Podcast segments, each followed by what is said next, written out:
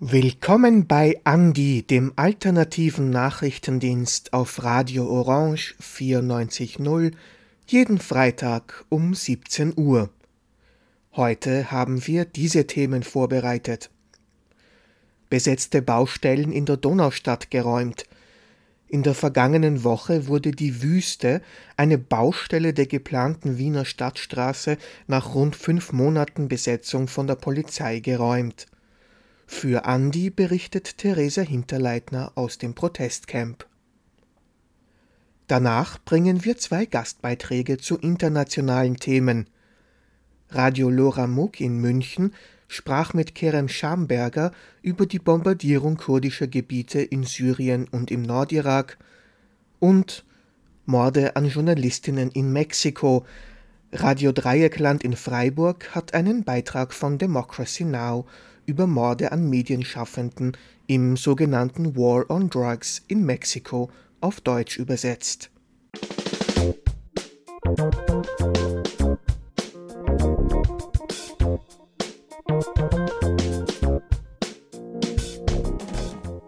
Seit mehr als fünf Monaten wird schon gegen den Lobautunnel und die Stadtstraße in der Wiener Donaustadt protestiert. In Hirschstetten wurden zwei Baustellen besetzt, in deren Nähe auch ein legales Protestcamp aufgebaut. Besetzt wurde auch ein großes Areal nahe der U-Bahn-Station Hausfeldstraße, das als die Wüste bekannt wurde. In den letzten Wochen und Monaten bauten AktivistInnen dort einiges an Infrastruktur auf, so gab es beispielsweise eine große beheizte Pyramide, mehrere Feuerstellen und Hütten, um durch den Winter zu kommen – bis die Stadt Wien den AktivistInnen einen Strich durch die Rechnung machte. Nachdem ein recht spontanes Gespräch mit Stadträtin Uli Sima vor etwa zwei Wochen ergebnislos geblieben war, rechneten die AktivistInnen fast täglich mit einer Räumung. Noch am 31. Jänner sprach Theresa Hinterleitner für Andi mit einer jungen Aktivistin über die ungewisse Situation auf den besetzten Baustellen. Mhm. Ähm, in den letzten Monaten wurde ja auch mehrmals recht konkret davon ausgegangen, dass die Besetzungen rund um die Stadtstraße und auch rund um die Lobauer Autobahn geräumt werden sollen. Und so auch zum Beispiel letzten Donnerstag. Ähm, wie kommt ihr denn überhaupt auf diese Einschätzungen? Also wieso dachte man zum Beispiel letzten Donnerstag, dass die Wüste geräumt werden soll? Ja, also es gab jetzt eben zweimal schon so einen Räumungsalarm quasi. Das erste Mal war einfach, als die ähm, Polizei offiziell die Versammlung bei der Wüste aufgelöst hat. Also bis dahin wurde das eben geduldet und das war jetzt, also das war ja trotzdem nicht legal in dem Sinn, die Besetzung, sondern es war einfach ja nicht illegal, es ist so eine Grauzone und dann wurde eben im Dezember offiziell aufgelöst und dann haben wir eben auch gesagt, okay, jetzt kann davon ausgegangen werden, dass eben, also dass sie es räumen, wenn sie es jetzt schon auflösen. Ähm, was dann eben nicht passiert ist, also dieses Mal ist jetzt, wissen wir zum Beispiel, dass Mitte Februar äh, gewisse Bauarbeiten stattfinden sollen, die eben, also dort, die quasi so fixiert sind. Also grundsätzlich hätte ja seit im August schon gebaut werden oder seit Anfang September dort auf dieser Baustelle gebaut werden sollen.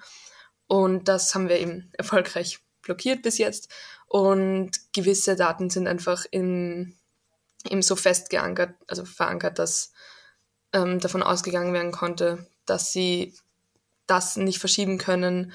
Ähm, also nochmal ganz konkret, also ihr basiert diese Annahmen, dass es zu Räumen kommen wird, an konkreten Zeitpunkten, dann immer an so anderen Daten, also wie zum Beispiel diese Bauarbeiten, von denen du vorgesprochen hast. Ja, zum Beispiel, also es ist eben, ich sage mal so ein Zusammenspiel aus, Zusammenspiel aus verschiedenen, ja, eben konkreten Daten und eben dann äh, die Gespräche mit, mit Ulisima und dann gab es natürlich auch die Klagsdrohungen, die waren ja, also im Dezember ähm, wurden ja, äh, ich glaube, um die 40 bis 50 Aktivisten, die haben so eine Klagsdrohung bekommen in Milliard, also in Millionenhöhe.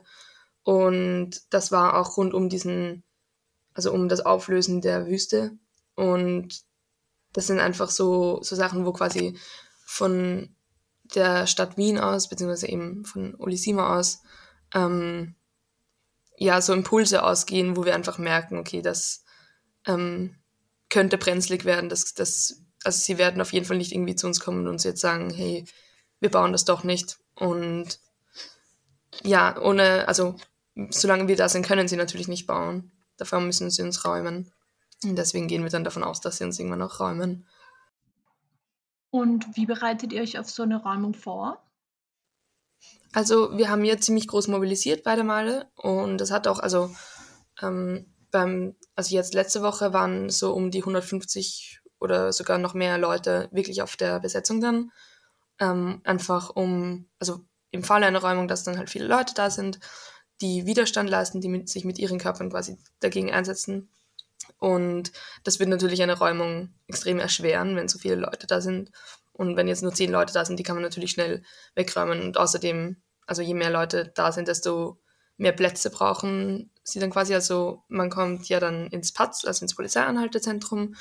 Ähm, und bei 150 Leuten ist das natürlich schon um einiges schwieriger als 10. Das ist so das, der, die erste Maßnahme, sage ich mal, die wir dann treffen, dass wir einfach Leute hermobilisieren und dann auch die Leute quasi schulen und ähm, ihnen ja, ihnen irgendwie Leitfaden geben, okay, was, was, was muss man machen, worauf muss man gefasst sein, was passiert, wenn jetzt wirklich die Polizei vor dir steht und, und dir irgendwie sagt, du musst das Grundstück verlassen? Und genau, dann gibt es verschiedene Rollen, also zum Beispiel haben wir Polizeikontakte, ähm, die dann eben mit der Polizei vor Ort kommunizieren. Dann gibt es Legal Observer, die das Ganze filmen äh, für uns halt, dass wir eben Videomaterial von der Räumung haben. Und genau diese, also diese Rollen verteilen wir dann quasi unter den Leuten, die da sind. Was macht es mit den Leuten vor Ort, wenn ständig eine Räumung im Raum steht? Ähm, hat sich das Leben auf der Besetzung dadurch verändert? Mm, ja, also natürlich ist es ein psychischer Druck, der einfach mehr da ist, weil es ist natürlich immer so, dass immer geräumt werden kann. Also natürlich konnte die Polizei auch einfach kommen und sagen, die Versammlung ist aufgelöst und eine halbe Stunde später räumen. Und jetzt ist das eben seit eineinhalb Monaten ist die, ist die Versammlung in der Wüste schon offiziell aufgelöst. Das heißt, wir können eben wirklich damit rechnen, dass in jeder Sekunde eigentlich die Polizei aufkreuzen kann und uns räumen kann. Und natürlich ist das ähm, irgendwie so eine psychische Belastung irgendwo, weil es natürlich auch viele Leute gibt, die uns unterstützen wollen und die dabei sind, also eben die sich gegen diese Stadtstraße, ähm, die dagegen protestieren wollen, aber sich vielleicht auch nicht unbedingt räumen lassen wollen. Und das ist dann natürlich auch ein bisschen kritisch, weil du einfach weißt, okay, ich bin jetzt hier, ich bin illegalerweise hier ähm, und jederzeit könnte die Polizei eben kommen und mich wegräumen. Und das ist ja schon irgendwie ein, eine Belastung irgendwo.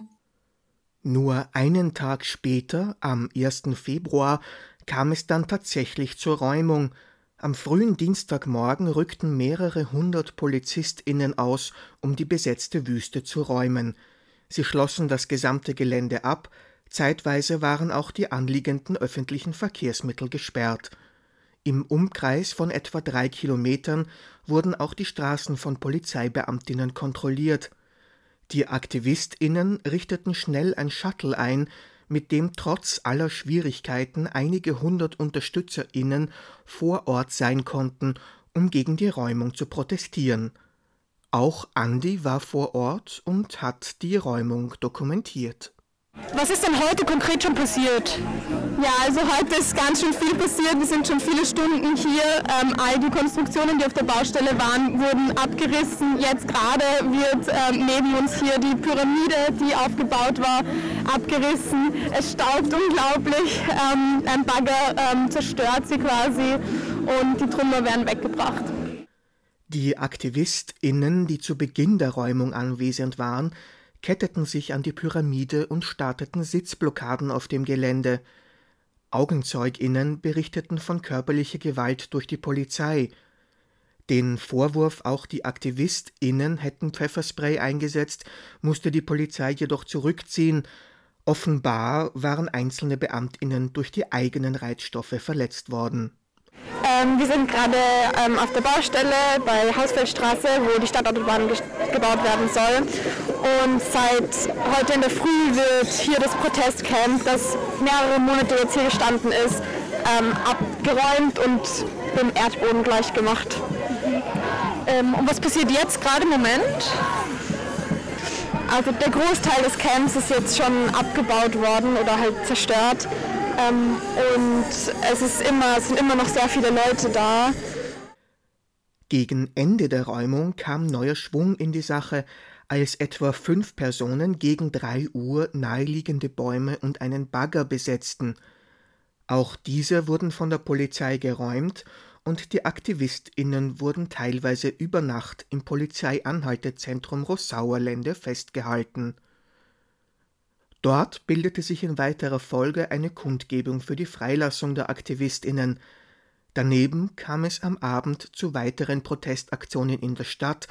Vor der Zentrale der SPÖ in der Löwelstraße etwa kamen mehrere hundert Menschen zusammen, um gegen die Bauprojekte und die Räumung zu protestieren. Ja, also es waren heute den ganzen Tag über schon unglaublich viele Menschen da, hunderte Personen ähm, sind hier solidarisch dabei gewesen. Und das Wichtige ist, wie kann es jetzt hier weitergehen, auch wenn diese Blockade gerade hier aufgelöst wird, es muss weitergehen, wir müssen uns weiter dafür einsetzen, dass wir eine Zukunft haben, eine klimafreundliche Zukunft, weil mit den Auswirkungen der Klimakrise können wir auf der ganzen Welt nicht mehr überleben. Das heißt, das ist eines dieser Projekte, das gestoppt werden muss und das muss weitergehen. Also der Protest gegen das Projekt muss weitergehen. Trotz der Räumung und gescheiterter Gespräche wollen die AktivistInnen kämpferisch bleiben. Für sie ist klar, dass die Stadtstraße nicht gebaut werden darf und sie daher ihren Protest weiterführen müssen. In welcher Form, das wird sich in den nächsten Tagen und Wochen zeigen. Dieser Beitrag wurde gestaltet von Therese Hinterleitner unter Mitarbeit von Stefan Resch.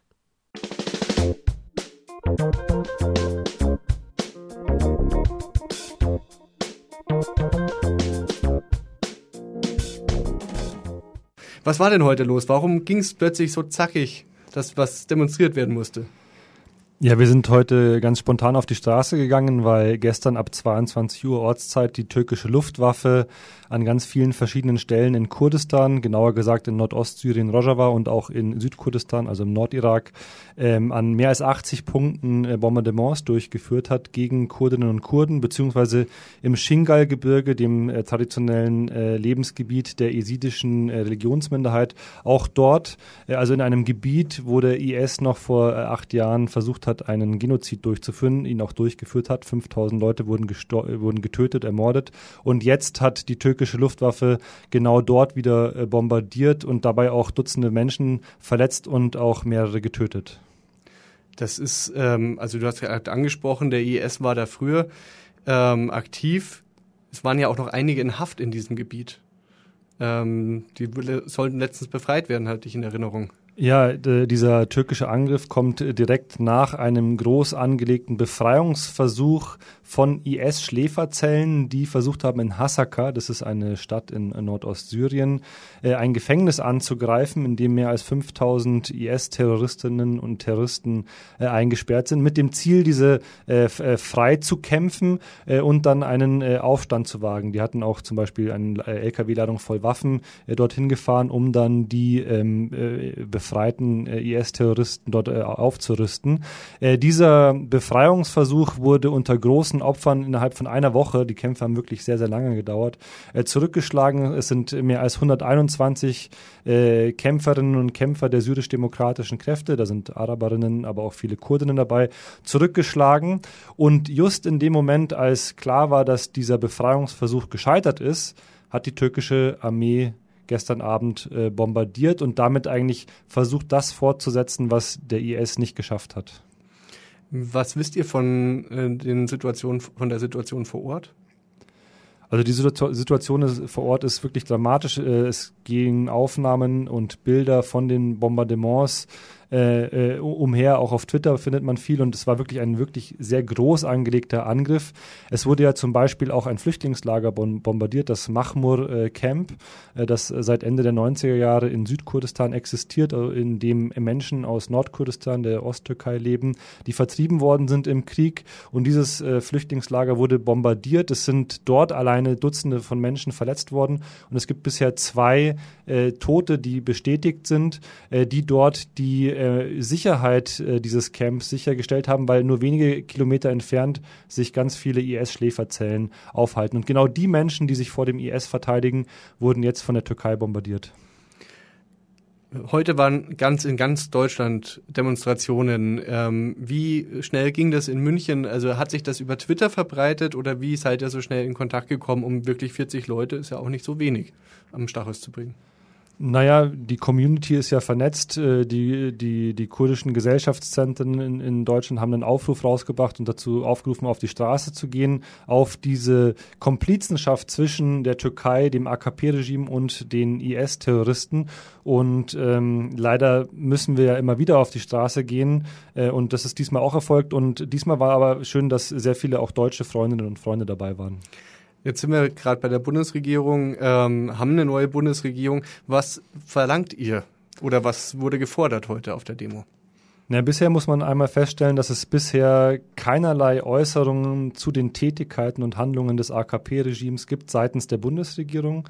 Äh, unsere grüne Außenministerin Annalena Baerbock hat ja gesagt, sie will eine werte- und menschenrechtsorientierte Außenpolitik fahren äh, aber äußert sich zu diesen völkerrechtswidrigen Bombardements überhaupt nicht. Im Gegenteil, die deutsche Bundesregierung beteiligt sich auch jetzt an der Repression gegen äh, kurdische Freundinnen und Freunde hier in Deutschland. Ich will einen ganz aktuellen Fall bringen. Heute früh wurde Heybet Schener ähm, festgenommen, ein kurdischer Flüchtling, der seit mehr als vier Jahren in München und Umgebung lebt. Er wurde in Erding äh, festgenommen und sitzt momentan in Abschiebehaft. Er soll am Freitag um 14 Uhr abgeschoben werden, ähm, obwohl er in der Türkei zu mehr als 20 Jahren Haft verurteilt worden ist. Also diese Komplizenschaft ist eindeutig und muss, äh, haben wir heute auch auf der Kundgebung am Stachus kritisiert.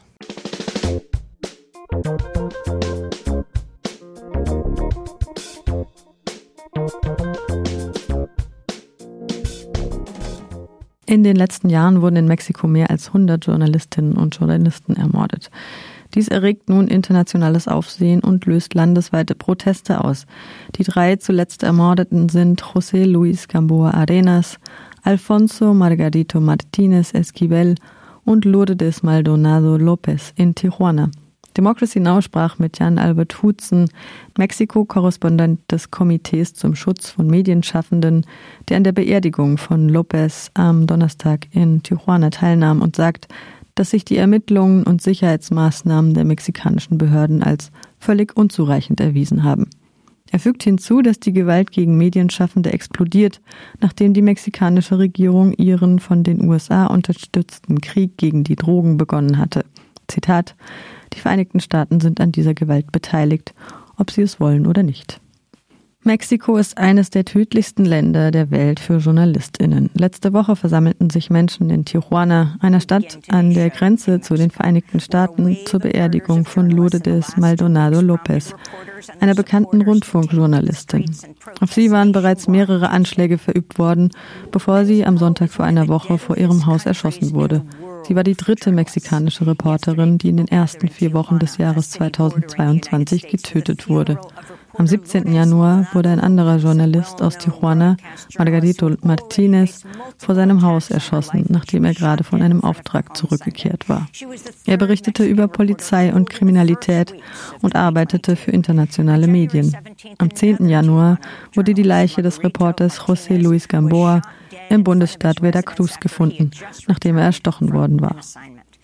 Der Mord an Lourdes Maldonado hat große Aufmerksamkeit erregt. Berichten zufolge nahm sie an einem Schutzprogramm für Medienschaffende teil, das von der mexikanischen Regierung überwacht wird. Sie hatte einen Panikknopf in ihrem Haus. Im Jahr 2019 ging sie zu einem Pressegespräch mit dem mexikanischen Präsidenten Andrés Manuel López Obrador und bat ihn um Hilfe. Um mehr über die Forderungen der mexikanischen Behörden zu erfahren, diese Morde zu untersuchen und darüber, was getan werden sollte, sprach Amy Goodman von Democracy Now! mit Jan Albert Hutzen in Tijuana.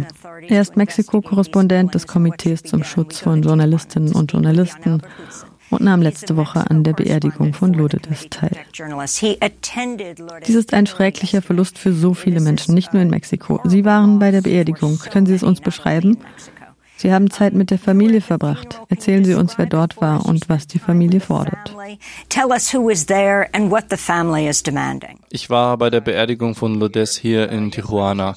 Es war eine relativ kleine Veranstaltung. Ich glaube, es waren etwa 40 Leute da und mindestens die Hälfte von ihnen waren Journalistinnen. Es ist eine große Sache hier in Tijuana, denn die meisten Medienschaffenden hier in der Stadt kannten Lourdes tatsächlich. Für sie war es also besonders tragisch. Sie mussten sich auf dem Friedhof hier in Tijuana versammeln und im Grunde über den Mord an ihrer eigenen Freundin und Kollegin berichten. Die Familie von Lourdes war anwesend. Es waren Familienmitglieder aus den Vereinigten Staaten, aus San Diego, gleich hinter der Grenze da und Familienmitglieder von hier aus Tijuana. Sie sprachen kurz mit den Medien, also auch mit mir, und sie forderten Gerechtigkeit. Ihre Brüder sagten, dass sie den Leuten, die das getan haben, vergeben haben und ansonsten warten sie sehr besorgt darauf, dass die mexikanischen Behörden sie über die Geschehnisse informieren. Und um auf Ihre andere Frage zurückzukommen, was denke ich getan werden sollte, ist zuallererst eines. Die Behörden hier im Bundesstaat Baja California müssen Klarheit darüber schaffen, wer involviert sein könnte und was das Motiv hinter diesem Mord sein könnte. Denn das wissen wir bis heute nicht. Können Sie etwas über die Art der Berichterstattung sagen, die sie gemacht hat? Und auch über die Tatsache, dass sie einen Panikknopf in ihrem Haus hatte? Sie war eine Online-Moderatorin für Radio- und Fernsehsendungen.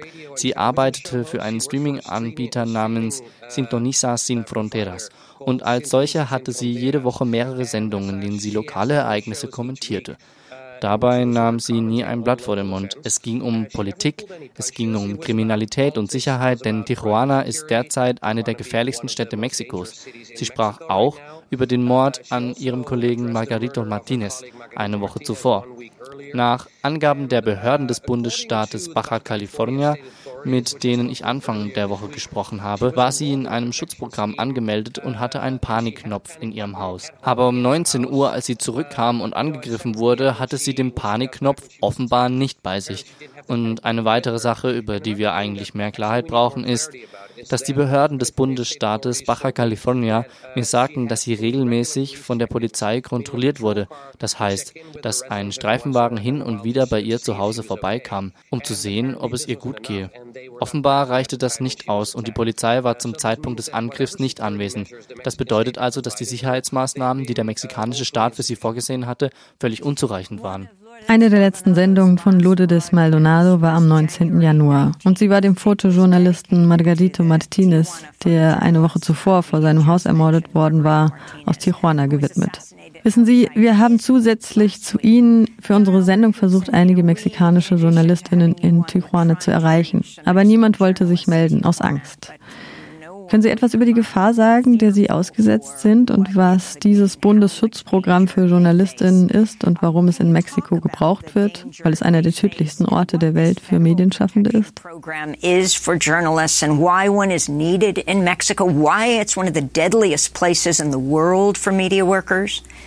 Ich war tatsächlich gestern erst in der Wohnung von Margarito Martinez. Ich habe ziemlich lange mit seiner Frau gesprochen. Der Ort, an dem er getötet wurde, ist sehr erschreckend. Wenn man zu ihrem Haus geht, sieht man eine Stelle, eine sehr große Stelle, die ganz klar gesäubert wurde mit Blumen und Kerzen, die direkt daneben stehen, sozusagen als stummer Zeuge dessen, was mit Margarito geschehen ist. Die Art von Journalismus, auf die sich Margarito Martinez spezialisiert hatte, war die Berichterstattung über Verbrechen und Sicherheit.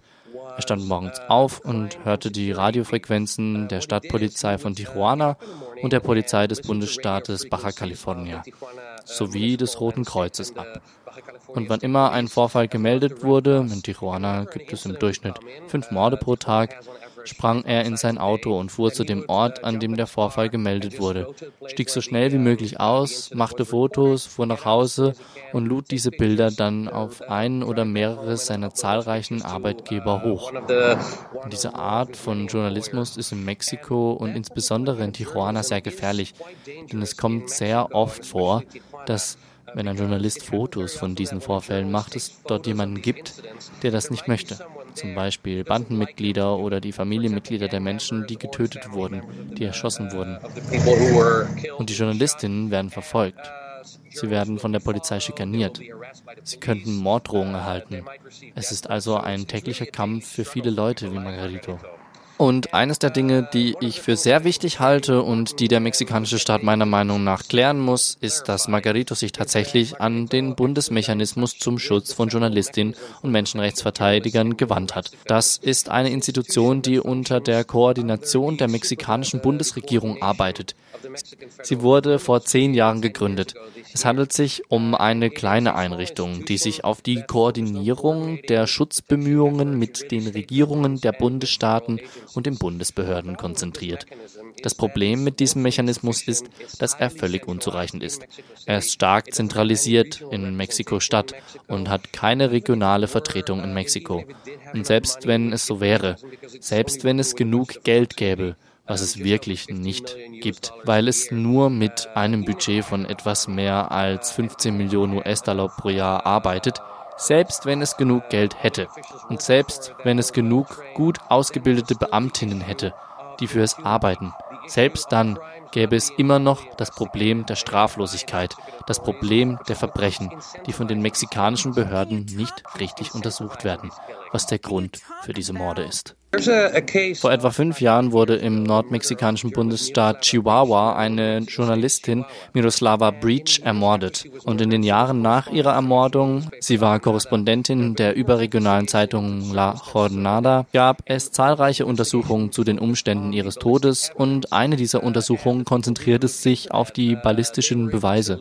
Und die Leute, die das untersuchten, waren in der Lage, die Mordwaffe, die Pistole, mit der Miroslava Breach getötet wurde, direkt mit den Vereinigten Staaten in Verbindung zu bringen. Es handelte sich um eine Waffe, die über die Grenze gekauft, nach Mexiko geschmuggelt und dann für zahlreiche Verbrechen verwendet wurde, darunter auch für den Mord an Miroslava Breach. Im Fall des Mordes an Margarito konnten die Behörden des Bundesstaates Baja California diese Waffe bereits mit mindestens fünf Verbrechen in Verbindung bringen und es besteht eine sehr hohe Wahrscheinlichkeit, dass auch diese Waffe nach Mexiko geschmuggelt und dann von kriminellen Banden hier verwendet wurde. Ich denke, wir können die Gewalt gegen Journalistinnen in Mexiko nicht unabhängig vom Krieg gegen die Drogen, dem War on Drugs sehen. Denn die Zahlen, die wir haben, zeigen, dass die Gewalt gegen Medienschaffende genau zu dem Zeitpunkt explodierte, als Mexiko seinen von den USA unterstützten Drogenkrieg gegen Gruppen des organisierten Verbrechens erklärte. Die Vereinigten Staaten sind an dieser Gewalt beteiligt, ob sie es wollen oder nicht, denn es handelt sich um ein transnationales Problem und wir haben keine andere Möglichkeit, als den Krieg gegen die Drogen als den wahrscheinlich wichtigsten Faktor zu betrachten, der diese Gewalt aus einer überregionalen internationalen Perspektive schürt. USA Today berichtet, dass die mexikanische Regierung schätzt, dass jedes Jahr mehr als eine halbe Million Waffen aus den USA geschmuggelt werden. Können Sie abschließend etwas zu dieser Tatsache bemerken? Auf jeden Fall. Und es ist ein Phänomen, das anscheinend unaufhaltsam ist. Es gibt so viele Waffen, die nach Süden fließen. Es gibt Hunderte, wenn nicht Tausende von Waffengeschäften direkt hinter der Grenze. Die Leichtigkeit, mit denen Schmuggelnde Waffen in den Vereinigten Staaten kaufen und sie dann über die Grenze nach Mexiko schmuggeln können, ist atemberaubend. Und die derzeitige Regierung unter Präsident López Obrador hat sich sehr dafür eingesetzt, dass die Vereinigten Staaten Maßnahmen dagegen ergreifen müssen. Ich denke, das ist eine sehr große Aufgabe. Es ist eine Frage der bilateralen Zusammenarbeit. In den Vereinigten Staaten gibt es derzeit nicht viele Anreize, das zu ändern, trotz all der Massenschießereien in den USA. Aber ich glaube nicht, dass es einen anderen Weg gibt, um die Gewalt zu verringern, als dieses Problem zumindest auf bilateraler Ebene anzugehen. Jan-Albert Hutzen, wir danken Ihnen, dass Sie bei uns waren, niederländischer Journalist und Mexiko-Korrespondent des Komitees zum Schutz von JournalistInnen der aus Tijuana zu uns sprach, wo Lourdes Maldonado gerade letzte Woche bei ihrer Beerdigung gedacht wurde. Sie ist eine von drei Journalistinnen, die in diesem Jahr, in den ersten Wochen des Jahres 2022 in Mexiko ermordet wurde.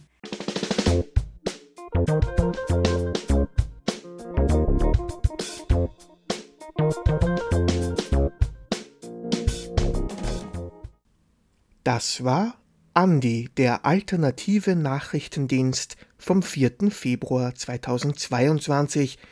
Die nächste Ausgabe von Andi gibt es, wie gewohnt, am kommenden Freitag um 17 Uhr wieder hier auf Radio Orange 94.0 zu hören.